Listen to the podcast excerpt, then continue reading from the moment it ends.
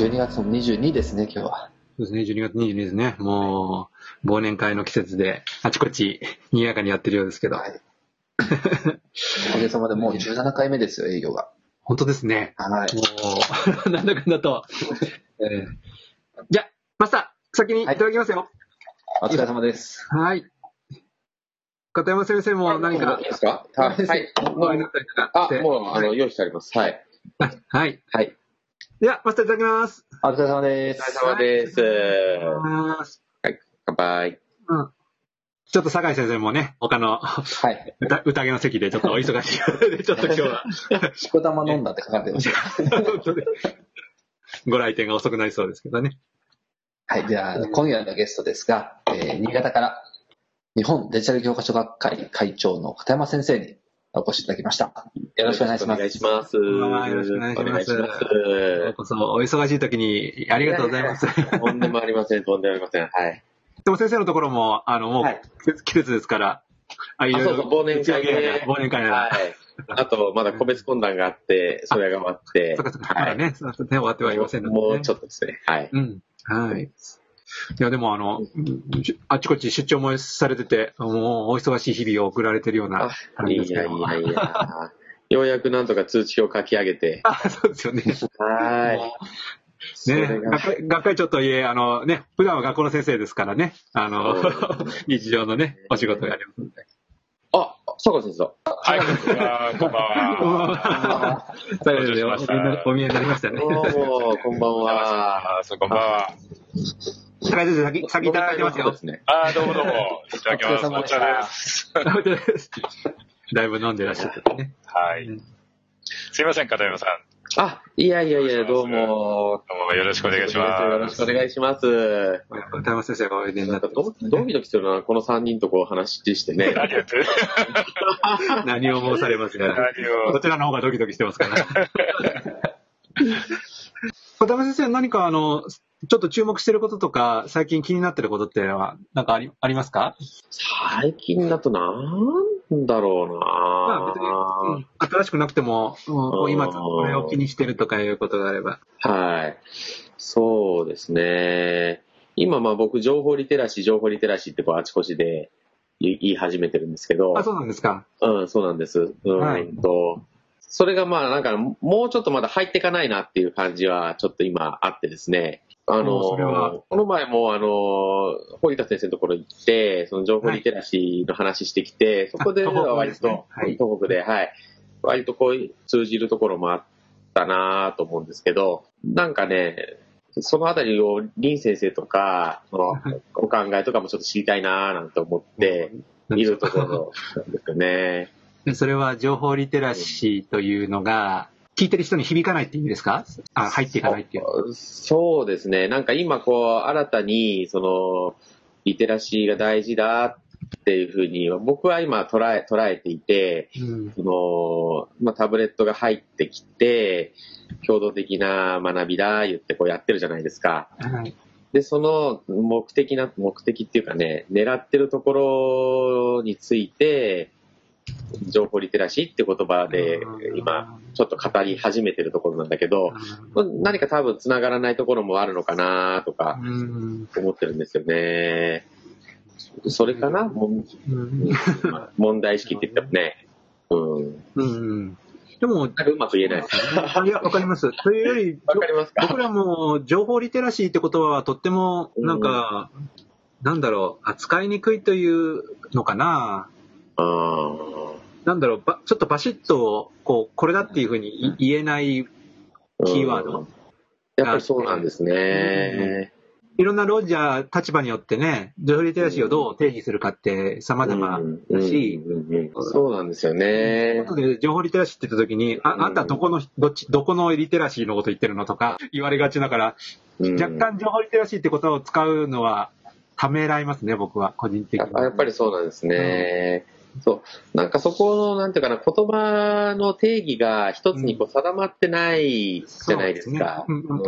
まあ、これが一つに定まるのかと言われると、それもちょっと難しいとは思うんですけど、うだからうん、情報リテラシーっていうふうに言うだけではちょっと足りなくて、うん。情報リテラシー、私の言う情報リテラシーは、まあこういうものですって、やっぱり合わせて、定義も合わせて言わないとそうですね。難しいのかなっていうのは。定義づけてね、いかないとですよね。あとは情報活用能力っていう言葉も出てるじゃないですか？そうですね。はい。はい。でそれとそうまたどう違うのかっていうのは。うんうん。まあそこが文部科学省系みたいな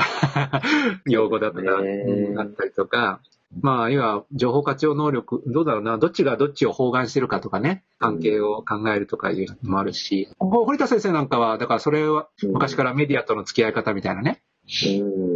言葉遣いっていうか言い方をされるでしょ？ほご本も書かれてるけど。そういう言い方でテレビやインターネットも最近はそうですけど、メディアと言われるものとの付き合い方、距離の取り方をどうするかみたいな。うん。教育をするというか事業をするんだっていう言い方をすれば、まあ少しはややりたいことがわわかりやすいということにもなるし、うん。でも単純に、うん単純に情報メリテラシーって言ったときに、じゃああなたはその批判的な解釈や読み取りをする教育をするのかどうかとかね、うん。あの、ちょっと聞いただけではわからないじゃないですか。あの、例えばカカナダとかそういう外国の文脈で言うと、いわば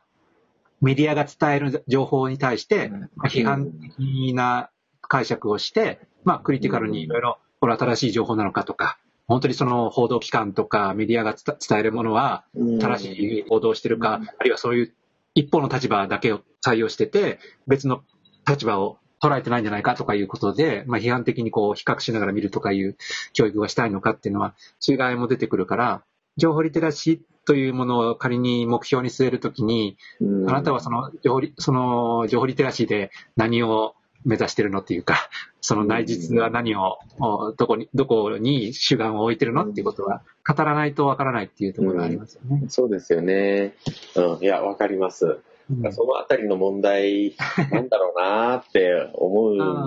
う。そういう意味では、だから、あの別に正解があるとは思わないので、あの、うん。片山先生的には今、情報リテラシーという言葉に込めたいとか、そこにのっけたいと思ってることは、願いというか、うん。狙いはうん何なんですか？私はですね、今、まあ、共同的学習言ってるけど、あれで目指してるものが、正直、ちょっとよくわからないんですよね、自分の中で。教科の狙いを、まあ、授業っていうのは求めてやっていくじゃないですか。で、その時に、でも、まあ、共同的な過程を経ると、教科の内容がよよりわかるとか、そういう文脈の中でまあ語られているのかなとは思うんだけど、その時に結局、一方でこう21世紀型スキルとかって言われるじゃないですか。はい。で、よしこの語ってていいのかなとかっていうか、もう、語ってください、語ってください。もう、いろいろ溜まってるものもあるでしょうね。いやいや え、でも、あの、そういう、こう、なんか言葉の定義からいくとね、非常に難しくって、うんただ、その具体的にどんなことをしてるのかっていうところを、その、言ってもらうともう少しわかるかなっていう感じがする。うん。ああ、そうですね。何をやって悩んでるかとか。うんうん。僕は今何に悩んでるんだろう。うん。あ、いやでもなんか、まあその感覚はわかりますよ。なんかね、がむしゃらにやってると、なんか、しっくりきてないんだけど、あの、その、しっくりきてない理由が何なのかわかんないみたいなね、ありますもんね。そうですね。あの、まあ、例えば、まあ、まあ iPad を使って、うんいろいろ実践をまあ、してるわけですよね。はいでその時に、狙ってるものは、評価の狙いだけじゃないわけなんですよ。僕の場合は。うん、うん、うん。はい。合わせて何かがあるわけで評すよね。価の狙いと、やっぱり子供に iPad を活用しながら、まあタブレットね、とか、その情報機器を活用しながら問題解決をしていくリテラシーっていうのが、これはもう当然あってですね、それは単なるその技術的なスキルだけでもなくて、まあ、モラルである部分もあるし、判断する力だったり、あと思考していくときにね、分類したりとか、比較したりとか、そういう、この技と結びついたような形で、その ICT を使うからできる部分っていうのがこうあってですね、でそういったところをまとめて、今国権で学びの基礎力ってところで言ってるその情報リテラシーっていうものの位置づけがあるんだと思ってるんですね。でそれもつけながら、評価の狙いも達成していくってことをやっていくと、その力がある子たちは、より強化の狙いに達成しやすくなるものがですね、あるんですよ。うん。だからそういうところが実感であるから、うん。その ICT を手段としてただ活用させるっていうのではなくて、資質能力として活用していくときに、あるい一つのやっぱり能力育成っていうものもし視野に置きながら活用をさせていくことが、まあ、大事なんだとうんいうふうに今思ってるんですね。はいなんか違ってますかね？大丈夫です。これがこうこう通じないところが、まあ、通じないのか、それが。何なんだろうなっていう、まあ、悩みですね。悩みといえば。ああ、なるほど、なるほど。うんそうですね。この界隈の人たちにいまいち通じないなっていう、うんその、うん感覚がちょっとあるんですよ。なんか、あの、ICT は手段であって目的ではないって言うじゃないですか。大きく言うと、まあ、確かにそうだなと思ってるんだけど、でもその、も目的はもちろん狙いは強化の学力なんだけど、そこに行くための資質能力って、今今度ほら資質能力を育成することを大事にしていくって、こう変わっていくっていうのがあるじゃないですか。はい。そこのところの一つの部分に情報リテラシーも含まれてるんだよ、ん。じゃないかなっていうふうに言いたいわけですよ。うんで、その21世型スキルだとか、その共同的な学習って言った時には、そこをもっとわかる形で出していくことが大事じゃないかなっていうことをうまく説明できるようにですね、なりたいんだけど、それが難しくて、悩みです。難しいよね、それはね。僕僕の個人的なあれですけど、何でしょう、21世型スキルの中に必ずしも ICT 活用が必要かというと、100%そうじゃないと思うんですよね。まあ、そうですね。まあ、んなんどうだろう。うーんと、まあ、部分であるから、うんうん選択的に必要ない時もあるよね、それははいね。、なのになぜかこう ICT 活用、まあ、タブレットも含めてそういったものを使ったことの上で21世型スキルとかうんいう語られ方をすることが非常に多いなと思って、逆に僕はそこがすごく違和感があって、なかなかすんなりこう理解できないですよね。今、い今の言われてる21世紀型スキルっていうのが、その ICT があるからっていう感じっていうそれをベースにして、あ ICT あありきというか、なるほど、なるほど、なるほど。そう見え、見えてる、見えるなっていうところですよね。本来もっと、まあ、片山先生が言われるような、その資質能力みたいなものを、この広くこう捉えて、その中に ICT を使った活動があったり、まあ、ツールとして使うこともあれば、本当に流暢にリテラシーを高めていって、本当のこうテクノロジーのところも理解してやることもあるでしょうしうん、まあ、そこが、多分学校教育の中でやるのがすごく難しいとうんいうところにうん入ってらっしゃるんじゃないかなっていう気がしてます。そうですね。そう、だから、その、資質能力でいうところ、まあ、思考力とかね、そういったものと情報リテラシーってか重なってくるところがあって、考えるときに ICT 使わなくても考えることってできるじゃないですか。ものを比べたりとか、比較もできるし、うん分類もできるし。でただそれが ICT があることでより促しやすくなったり、あるからこそできるような部分もまあ当然あるわけですよねうん。だからその部分だけが情報リテラシーっていう、その資質能力の一部分っていうようなことなんだというふうにまあ構造的には思っているんですね。それを一方で今後そ思考力とか判断力とかね、そっちの資質を高めていくことを重視するって言ったときに、そこを狙っていって、で、同時に授業の中では教科の狙いにその力を使ってこう迫っていくっていう、そういう構造なんだろうなって思ってるんだけど、あまりそういう話が、なんか、でき、できないっていうか、そうとか違うとかいうのが、そう、その、えーも、もっとこうだよとかいうのとか、いうのが、こう、うまくこう、する相手があんまりいないっていうかね、うんそこがやっぱり何か言葉が足りないのかなとか思いながらですね、いるところですね。それはわかります。あの、いや、基本的に日本ってだんだん本当に勉強しなくなってきたと思いますよ。あの、なんか、あれだけど。すいません。遊んでばっそれは、あの、次回も込めてではあるんですけど、やっぱりなんか知的な、あの、ことを楽しむという、その文化も時間も、なんかだんだんこう薄れてきてるような気はするんですよね。それは単に本を読むっていうことだけではなくて、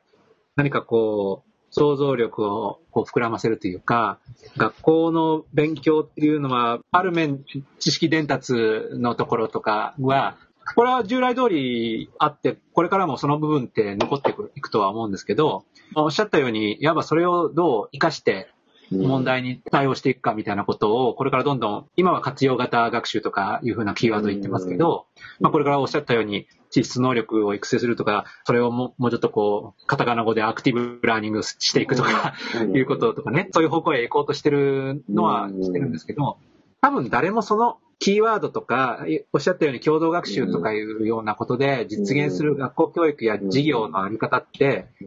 まあ体験したことがないからだけど、正確にというか、具体的に思い描けてはないですよ、誰も。それは片山先生がそれに近いことをいろいろとチャレンジしてやられてるから先にもう実感して、その、あ、こういう方向だなってことは少し理解されつつあるっていうことなんでしょうけど、やってない人間にそれを伝えるとか、知的な喜びみたいなものとか、こう探求していく空間、時間、そういうものを理解させるのはちょっとやっぱり難しいのではないかなとは思います。いや、なんかやっぱでも僕のやっぱ、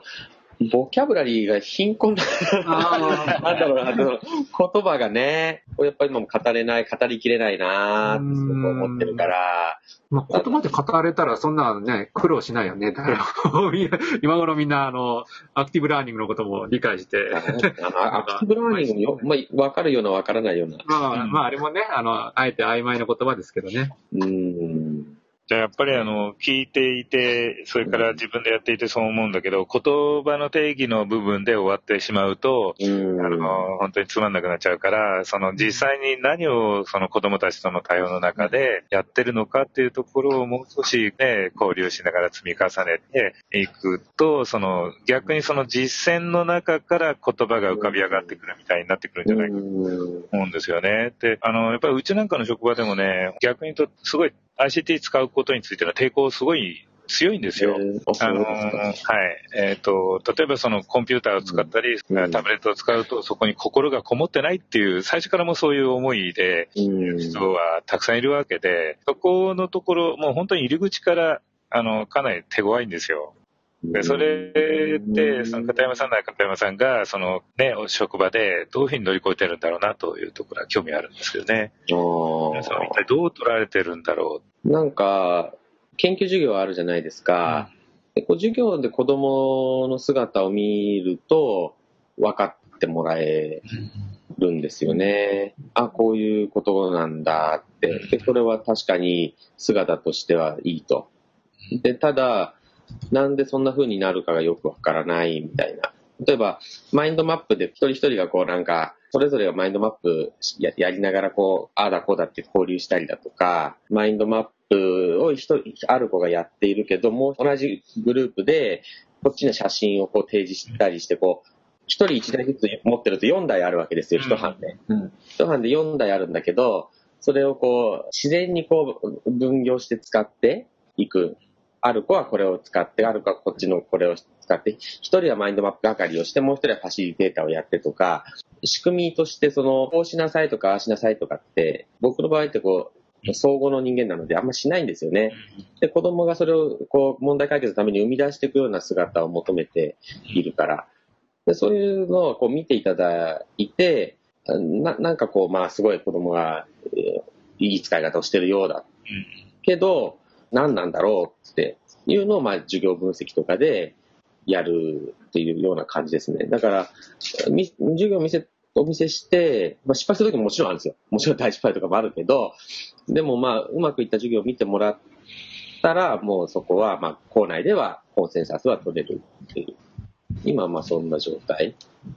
ですね。やっぱ、なんか子供の姿かなっていうのは。うん。いや僕はあの、あるところでは、新しい状況に対応する、新しい学習規律みたいなものを生み出さなきゃいけないんだとか言ったりするんですけど、片野先生はそれは、今おっしゃったような子供たちの姿っていうのは、新しい学習の仕方をを身につけた子供たちっていうか、その新しい学習規律みたいなものっていう表現はちょっとされないんですか？あ新しい学習規律。うん、まあち、ちょっと違ったね。あの、学習規律っていうと、なんかまあ、きちんと先生の話聞いて、なんかまあ、いろ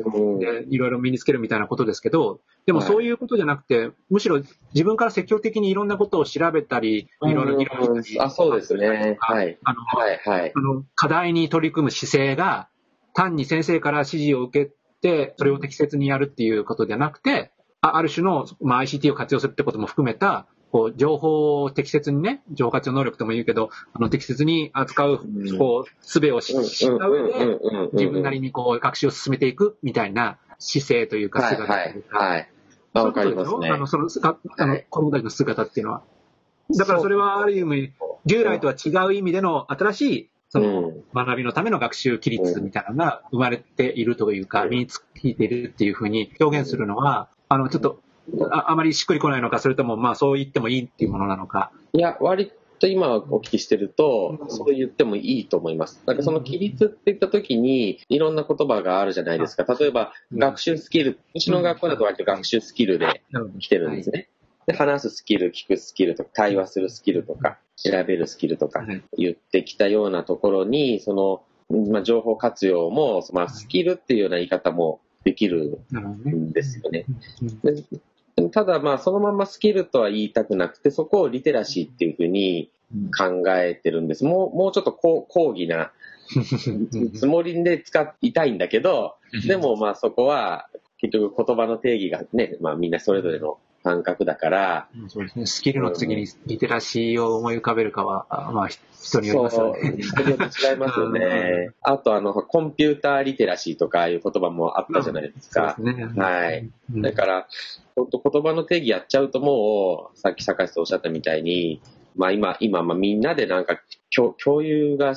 できないのは仕方ないのかもしれないけど、でも多分この界隈でやってる中では、多分学問的にはある程度の整理はできてるんですよね。でもやっぱりそれも立場でだいぶ違ってきちゃう、うん、思いますよ。うん、それは。まあ人それぞれやっぱり定義してからますからね。そうですよね。そう、だからその定義そのものがやっぱりズレがあるから、そこがなんかこう、もうちょっと積み上がっていかないで、こう、繰り返しになっちゃう、まあ、原因にもなるのかな、っていうような気はして。片山先生のその、いう情報リテラシーが身についた子供っていうのは、自ら学ぼうとする姿勢を持った子供たちっていう、そういう感覚ですか？感覚はそうですね。うちの場合は、特にまあ今 ICT に特化してやってるので、情報リテラシーも本当幅広く、本当講義だと ICT じゃないのももちろん入るんですけど、今目指してるところは、まあ、ICT を活用しながら問題解決をしていく能力っていうような形で考えてるんですね。だから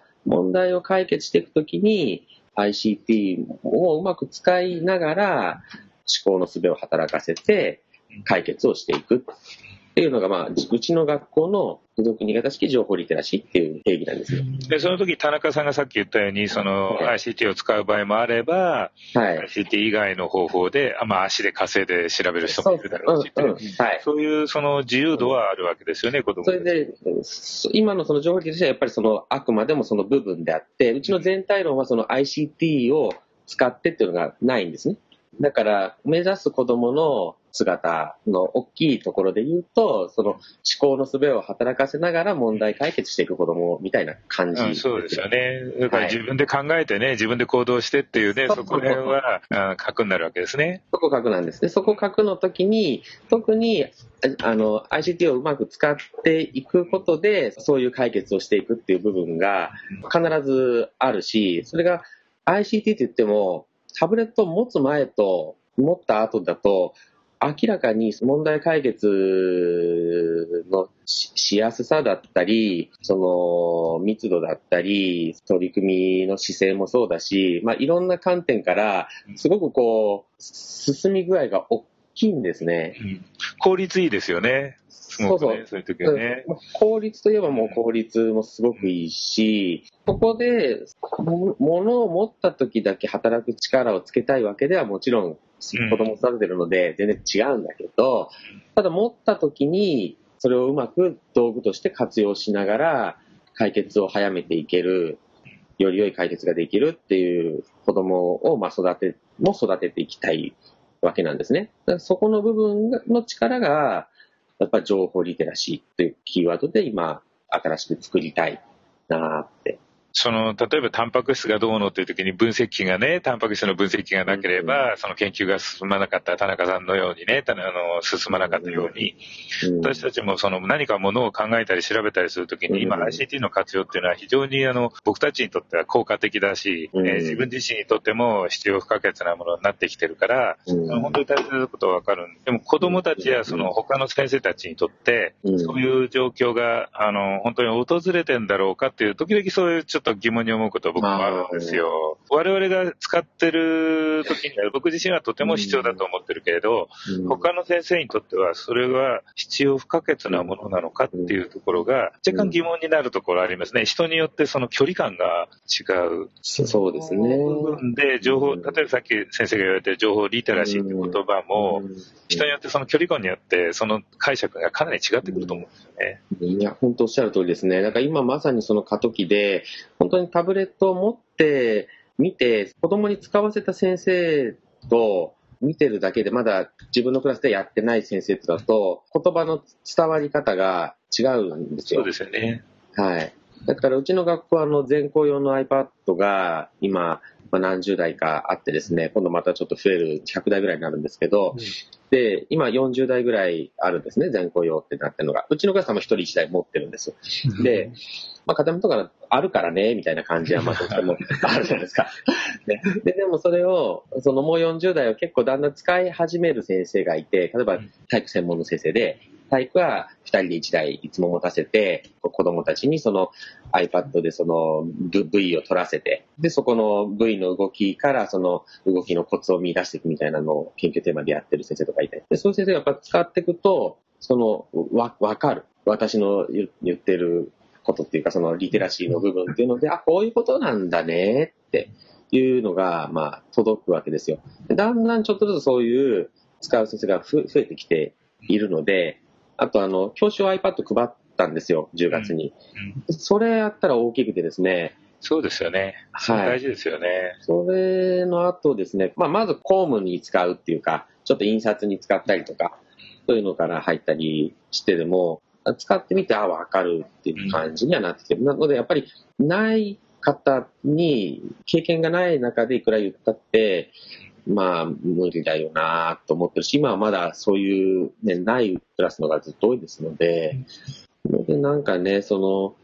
でも、こうやって全国的にすごくこう、やってるクラスとか増えてきてはいるじゃないですか。あの、前に比べると、あの、今年本当に。かなりね、増えてきているから、そのあたりでこう、語れる輪ができてくるかなと思って今いる。今そこに次ステップいけるなと思ってるところなんですよ。で、今そこの先生方が今繋がってるキーワードは、やっぱり共同的な学習ってことで、あくまでも教科の学習に向けたときに、まあみんなで活動していきながら学びのゴールに向かっていくっていう文科省も言ってる授業モデルの構造の中でいるから、それはそれでもちろん大事だけど、そういうことをしていくところの能力っていうリテラシーの部分を入れると、説得力が出るだろうなって今思って、厚みが出るっていうか、でまあまあまあまあ、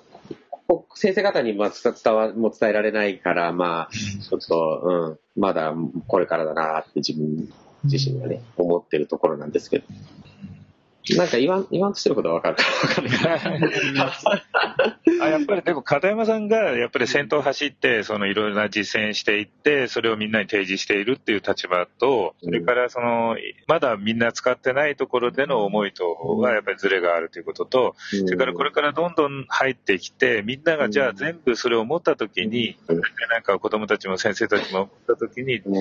どこにその価値を求めて、どういう使い方するんだろうなっていうね、もうもうすぐ普通になるじゃないですか。その時に。そうですよね。普通になってきますよね、多分なってくねると。思いますよ。もう、もう持ってる鉛筆のようにね、持つ時代は、それはあの、世界から見てね、あの、来るだろうと思うんだけど、その時にやっぱり使う場面と使わない場面っていうのは出てくるじゃないですか。はい。出て出てくる。本当に大事な場面で、どう使うんだろうっていうところは、僕も常々使ってて思うんですよ。使わない、そういう力を育てなきゃいけないとは思うけど、同時にその、えー僕、畑育やったりね、鶏育てたりするの好きだから、そのアナログ的な動きと、そういうデジタルを結びつけるような活動とか、そういうのも、やっぱりいろいろ工夫していかなきゃなとか思ったりするんですけどね。なんかこう、なんでしょう、使うことがこれは必然的だったんだとか、使う理由がやっぱり明確だったんだっていうような活動っていうのって、なかなかこう、目にする機会って少ないじゃないですか。そう。で、そこをやっぱりそうですねは、やっぱり、なんでしょう、今の授業のなこうん。う、いい意味で飛び越えていって、もっとこうん。う、うん幅広くやれた方がいいと思うんですけど、平山の先生方でそれをイメージするのってすごく難しいだろうなとは思いますよね。あなんかみんなもう似てきちゃってね、使い方が。あ、やっぱり。うんああ、そうですよね。うん、それでやってる人も限られてきてるし、なんか少しずつ閉塞してきてるような逆に感じがするんですよ。あこうなって、シュリンクしてる感じがうんそう、そういうあ、感じする。そうですか。もっと本当はバンって、うんそうでしょああ、僕もそうなんですよ。僕は時間かね。多分一番そういった意味で言うと、そういうなんかききっちりやってないからこんなことばっかり言っているんだろうなーって。つまりですね、アプリも子供に選ばせるし、これ入れてとかいうのを入れてやってるんですよ。だから、そろばんアプリとか、あと、電卓アプリとかあるじゃないですか。例えばなんですけどね、あの、Apple コンフィグレーターで管理とか今してなくて、で、それぞれ持ってるアプリも、大体は共通で使わせたいアプリは使ってるんですけど、でも、あの、こっちの方がいいとかいうのを子供が見出したときに、それを試させてみるんですよね。でそうすると、結構同じ、例えば、まあ、た例えば電卓一つ例えば取ったときに、種類によっても違うんですよ。子供に合ったものが違うっていうか、で、そういうところに面白さが実はすごくあって、あとあの、まあ、ロイロノートとす鈴木のあの、e リポートですか、うんあれがまあ、うちでいう汎用的なツールになってるんですけど、それを、まあ、休み時間にその楽器の文化活動で面白動画っていうのを作っているんですね。つかまあ作りたい子たちがどんどん。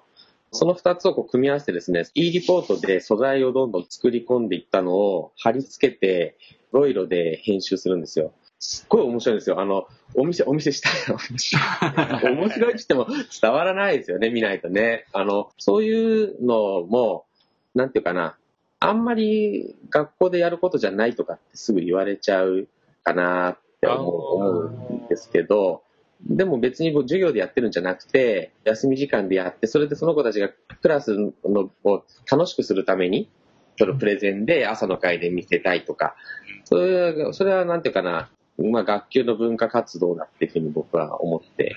いるんですね。でそういう中で子供の関わりも見ていったりとか、いうような感じだから、そその中でもリテラシーがつくっていう考え方なんですよ。だから、あ職場のでなんか言われます？そういうことやってたらいけないとか。全然言われないですね。言われないでしょ？言われないです。授業の中でやるっていうのも可能ではないんですか？位置づけをちゃんとすれば。総合的な学習の中でとか。そうですね。まあ、総合は原則今も探究的な学習ってことがあ、決まってるからんですね。うん、探究にはならない。まあ、うんこじつければね、でも修学旅行のところ、総合の実数とかしてる学校もあるぐらいだから、そうだよね。言えばまあね、あの、全然いいとは思いますけどね。うん。でも、年度総書なんかちょっとだからそういう感じで、まあ、学級活動とかでね、学級活動もね。はい、ねやってましたね。そういうなんかね、うん。もっと自由度があっていいっていう立場なんですね、僕は。その感覚はね、僕はね、すごいわかるんですよ。で、そういうことをもっとやりたいと思ってやってきた人だから、だから総合的な学習が出てきたときに、ああ、嬉しいなと思いましたよ。僕らうんにその中身を任せてくれる時間が3時間できたんだってそうそうそうそういうね。それはすごい嬉しかったし、僕もその時間自由に使わせてもらいましたよ、子供と一緒にね。それ多分、酒井と私、感覚近いと思います。だから、僕も本当総合な、だから本当何でもありなんですよ、総合って。うんある意味。あの、狙い自体、目標自体がないから、そこも、そこから作っていくから、そうだよね。だからそこでそのコンピューターを活用してやる活動もあったし、うんそれから僕はあの、ガラスが好きなんで、子供たちと一緒にトンボ玉作ったりとか、うん楽器作ったりとか、竹をいろいろね、組んで作ってみたりとかやっやりましたよ。で、子供たちはもう本当にそういうところで生き生きするわけですよ。うんそれは必ずしもコンピューターなくてもいいし、コンピューター使って調べて、その結果何かものづくりをするとか、そういうのはいろいろやりましたよね。で、そういう時間を僕ら与えられたっていうことは幸せな時だったんだけど、うん次第にまたそれがね、不自由な世界にあーやっぱりね、そうかもしれないですよね。でも、ななぜがあるっていうのはいい。うん。なぜそのこう総合にしても ICT 活用にしても最初は自由に発想してたものがだんだんこうこうなっていっちゃうんでしょうか？あの、それはね、あの、日本人がね、自由、やっぱり自由に慣れてないんですよ。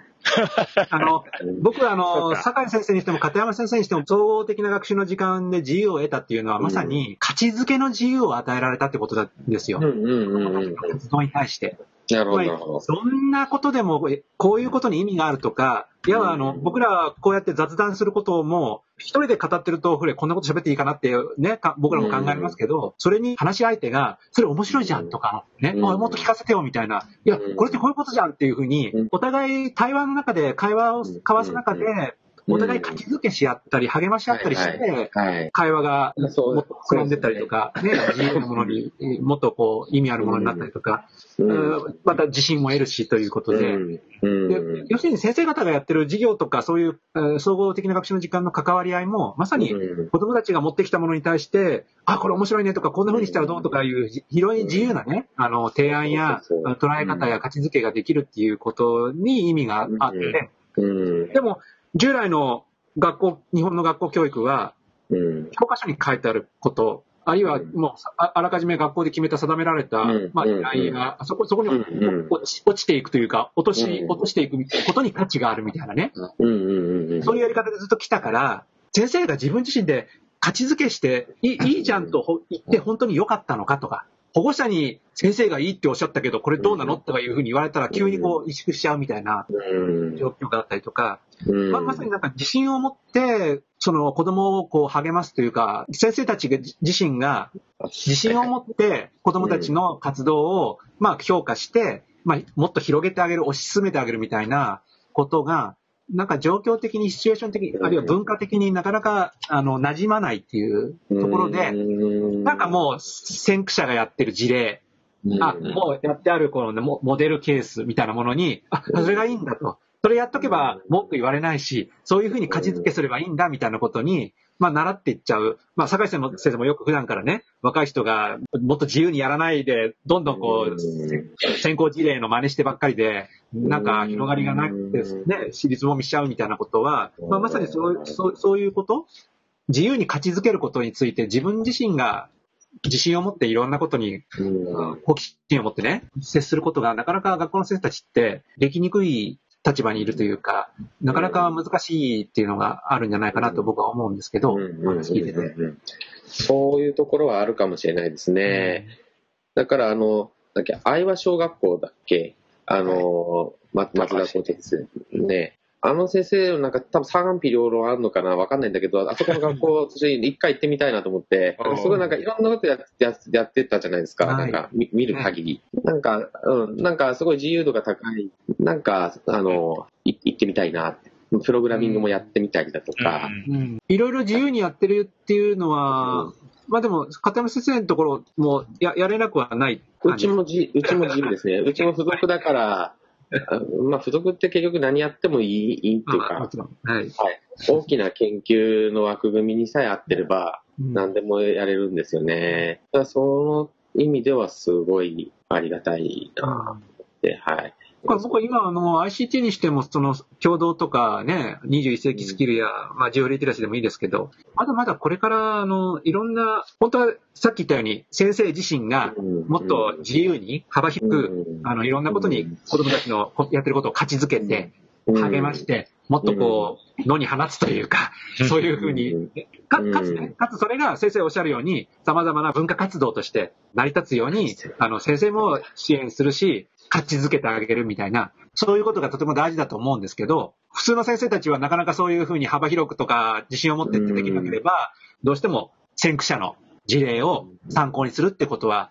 十分あり得ることだし、別にそれが悪いことではないし、むしろそう、今はもっとその先行事例をもっともっともっとたくさん増やして、これまで私たちがやってきた普通の教育で積み重ねてきた様々な事例と同じぐらい分厚い失敗事例も成功事例も中間どころの中途半端なやつも含めて、いろんな実践をやっぱりやってみて、集大成してね、いかなきゃいけない。まだまだ僕らはその出だしのところで取り組み始めたばっかりって考えると、通じないのも仕方がないし、たくさんもっとこれからいろんな事例を出してって、それを比較していいものをね、抽出するっていうことが、これから始まるんだと思えば、そそんなに悲観することはないし、不安になることもないんじゃないかなと思います。う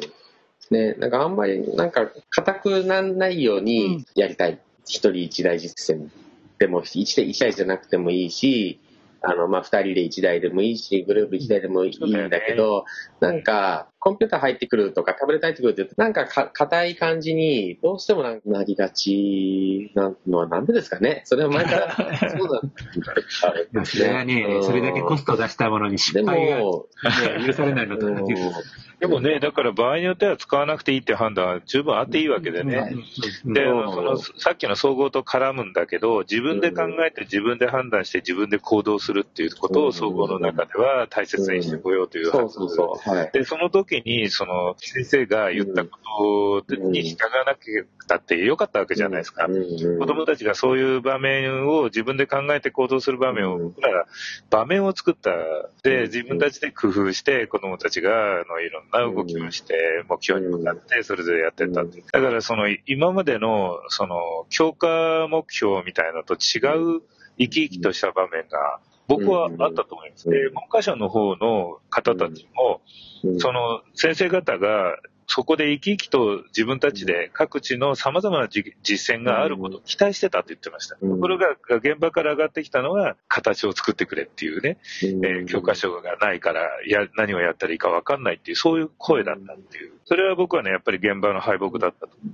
現場の先生たちは、たとえ大変でも、自分たち、それから子供たちと一緒に、あの、学びのスタイルを作っていくチャンスだったと。でも今回、その学びの、こう、こう言い出したじゃないですか、学習指導の中で。で僕、違った形であの、総合のことを言い換えてるというような感じで受け止めてるんですけど、やっぱり自分自身で考えて行動する子供たちじゃなきゃ、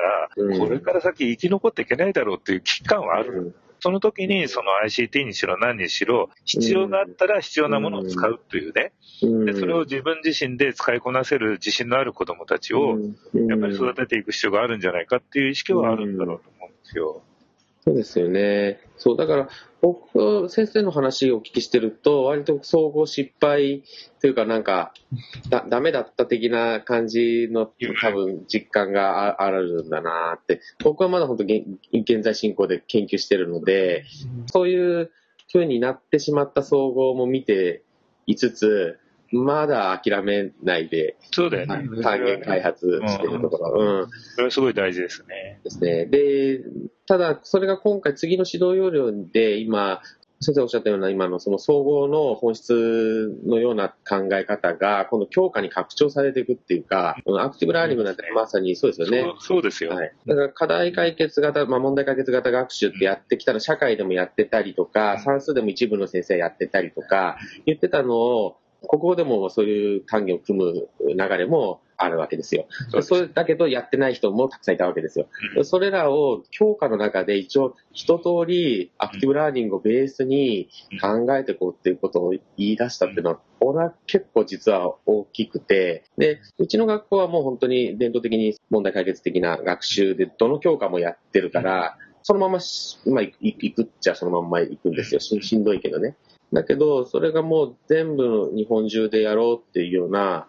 感じで今回提案されてきたから、そうですよね。はい。で、もの、そこに物を持たせていくと、その課題解決をしていくときに、手元にある ICT の武器があるっていうのは、実は大きくて、そこのその、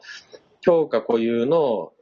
アプリケーションがあったりとか、あと強化を超えて使えるようなアプリがいいのがこう開発されてきて、それもまあ本当に選べていいなっていうのをこう自由に入れながら使っていけるっていうのがまあ、僕の中では割とこう、今、今次の指導よりに向かってかなり期待はすごい膨らんでいるんですよ。そうですよね。ワクワクしてる。うん。で流れはいいんじゃないかなと思ってるんですけどね。で、その時のその一つの武器としての ICT っていうのは、はい。あの、我々の方で、こう、うまく育ててあげたいっていう感じはそうですね。今回指紋の中にも ICT 文言で入ってきて、はい。で、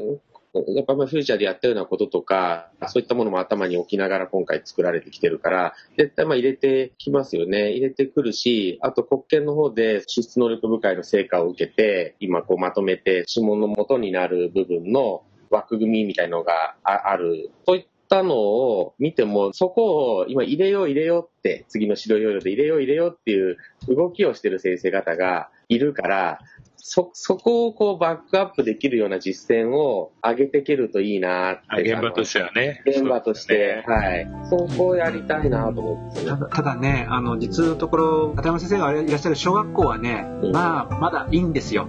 えっと、まあ、あの、いや、もちろん、あの、努力